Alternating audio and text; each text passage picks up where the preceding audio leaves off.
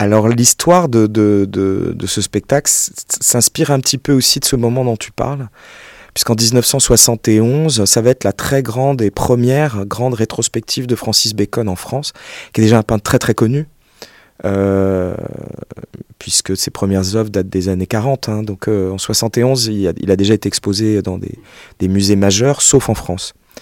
Et euh, il va choisir le Grand Palais pour cette exposition. Je pense parce qu'il y avait vu la grande rétrospective Picasso, dont il était très, qu'il admirait énormément.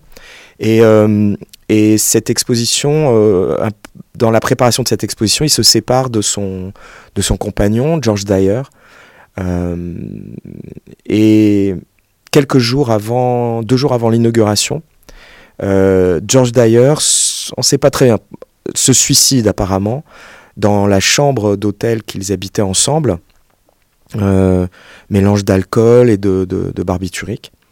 et Michel Léris, qui est l'agent et l'ami et qui est le philosophe et l'écrivain qu'on connaît et collectionneur, va avec Bacon et la, la complaisance de la patronne de l'hôtel vont cacher la mort de George Dyer pour pas que cette mort fasse de l'ombre à l'inauguration.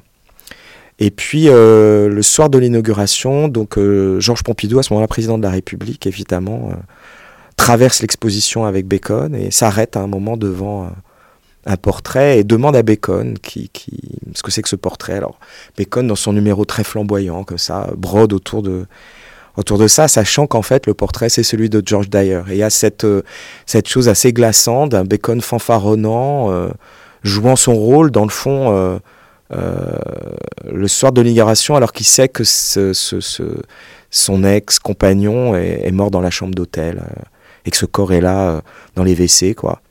voilà, et c'est ce tableau que la France va acheter. Je crois que ça va être un des premiers tableaux, sinon le premier tableau que la France va acheter à Francis Bacon pour ses collections. Et euh, dans ce spectacle, on convoque les deux fantômes de Francis Bacon et George Dyer. Et pourquoi on peut parler d'une nouvelle version d'Orphée et Eurydice pour le spectacle-là Ah, c'est une belle question. Euh, parce qu'à un moment, Bacon, il se pose la question de comment représenter euh, George Dyer et il part d'un bas-relief où on voit Hermès et Orphée et Eurydice. Parce que il y avait ce jeu entre eux où George Dyer, comme ça, détournait le regard quand Bacon le regardait peut-être que le, le, le, je ne saurais pas qui est Orphée et qui est Eurydice, mais disons que si, euh, si c'est le vivant, donc Orphée euh, et qui est Bacon, qui est hanté en fait par le souvenir de, de George Dyer, et qui va le hanter euh, toute sa vie en fait. Cette mort va le hanter toute sa vie parce que pendant des années, il va, il va représenter George Dyer.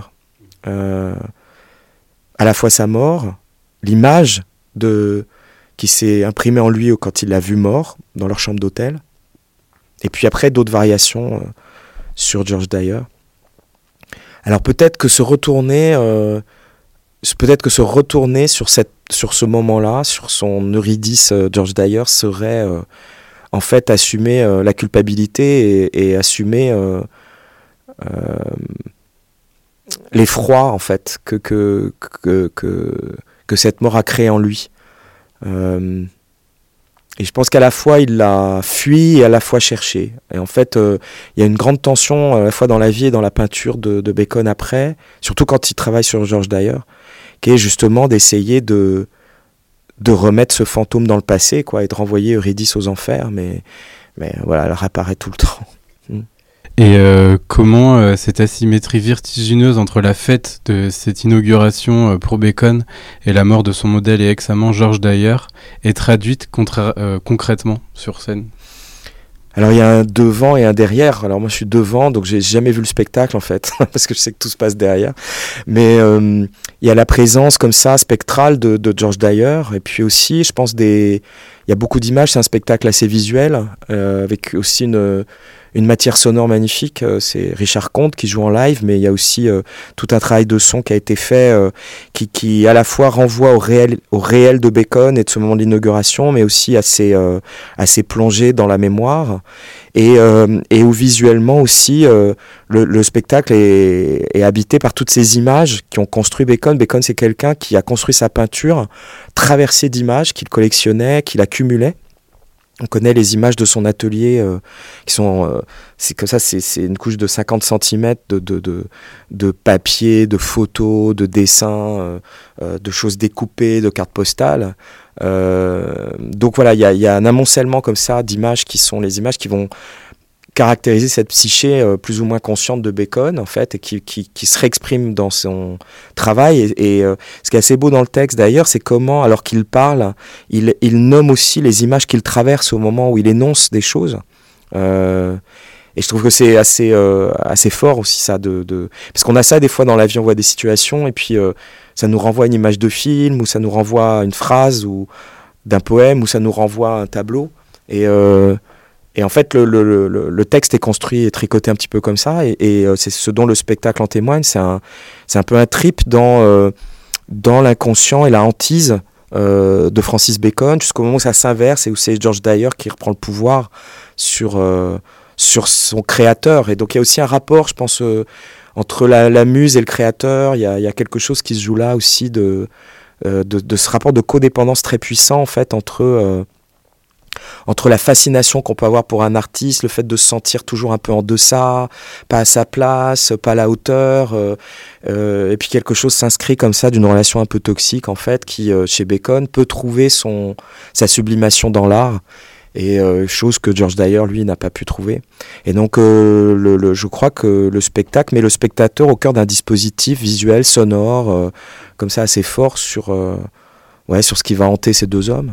Et euh, en quoi Grand Palais est une écriture particulière? Ce qui est très intéressant, c'est assez inédit. C'est comme ces deux voix, la voix de Francis Bacon, la voix de George Dyer, ces deux auteurs qui ont écrit ces deux textes. Donc euh, Frédéric Vossier écrit la partition de, de, George Dyer et Julien Gaillard a écrit celle de Francis Bacon.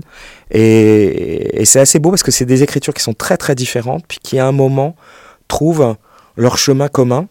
Et euh, pour nous, c'était assez difficile parce qu'il fallait euh, à la fois euh, trouver la connexion entre acteurs, mais, il fallait aussi être respectueux de la langue dont on était responsable, qui n'est pas la même. Et ça, il y a quelque chose qui, je pense, qui est assez, voilà, qui est un, dispositif aussi qui, qui produit quelque chose d'un peu, d'un peu différent. Je trouve ça assez excitant en tout cas à faire. Et euh, les langues de Julien Gaillard et de Frédéric Vautier euh, ont cette volonté d'atteindre directement le spectateur sans passer par le cerveau. Euh, est-ce que c'est ça qui t'a intéressé dans l'écriture? Car tu dis toi-même que tu aimes le théâtre organique qui touche directement. Bah, c'est vrai, je sais pas où tu as lu ça, mais c'est très juste. En fait, ce qui est beau là, c'est que tu, tu joues pas un personnage psychologique dans le sens traditionnel du terme. C'est un moment puissant qui est le moment, comme ça, quelqu'un qui vient de voir l'homme qu'il a aimé mort et qui doit assurer euh, devant des gens et, euh, d'un seul coup euh, transcender ça pour en faire de l'art. Alors moi, ça me, forcément, en tant que créateur, modestement, s'il y a quelque chose qui me parle là-dedans, c'est de comment les artistes font toujours quelque chose à partir de la matière même de leur vie et que de ça, il y a des choses conscientes et beaucoup d'inconscients. On travaille avec beaucoup de choses qui nous ont traversées et qu'on découvre en créant. C'est-à-dire, tu fais un spectacle et des fois même, euh, ça m'est arrivé souvent, tu crois que tu fais un spectacle pour des raisons X ou Y, puis un jour, euh, les premiers filages arrivent, tu t'approches de la première, tu vois le spectacle et là, tu t'aperçois qu'en fait, c'était autre chose. Tu l'as fait pour d'autres raisons, ou tu découvres quelque chose que que tu avais là et que tu savais plus que tu avais ou que tu avais oublié ou qui revient malgré toi. C'est très très étonnant. Et euh, si j'aime beaucoup euh, jouer ce spectacle, c'est parce que c'est un spectacle où le texte, il faut le mener euh, au bout, quoi. Mais il faut se laisser traverser. Et, et c'est une sensation, en tout cas, d'acteur que j'aime. Et je crois que les écritures que j'ai aimé jouer ces dernières années, comme Pascal Rambert ou, Pascal, ou là, euh, en l'occurrence, dans mon cas, Julien Gaillard, c'est des écritures qui nous traversent. C'est-à-dire qu'on on, c'est des mots qu'on énonce, on dit les choses, mais parce qu'on les dit, ça ouvre, ça ouvre des paysages en soi, ça ouvre des sensations en soi qui nous surprennent. Et, euh, et quand je commence le spectacle, j'ai des rendez-vous dans le spectacle, mais je ne sais pas forcément par quoi je vais passer. Je ne sais pas ce qui va se passer pour moi, en moi, pendant le temps de la représentation. Et donc, euh, j'en sors euh, toujours un peu rincé, quoi. Je suis assez euh, fatigué après, c'est une espèce de fatigue bizarre, mais parce que on a été poussé, quoi. On a été poussé par des, sentiments, des émotions, des affects qu'on ne savait pas qui allaient se, se manifester. Donc c'est une super expérience, c'est de l'ordre de l'expérience, voilà. Et quand c'est ça le théâtre, alors c'est j'aime ça, c'est vivant, ouais, c'est organique, c'est physique.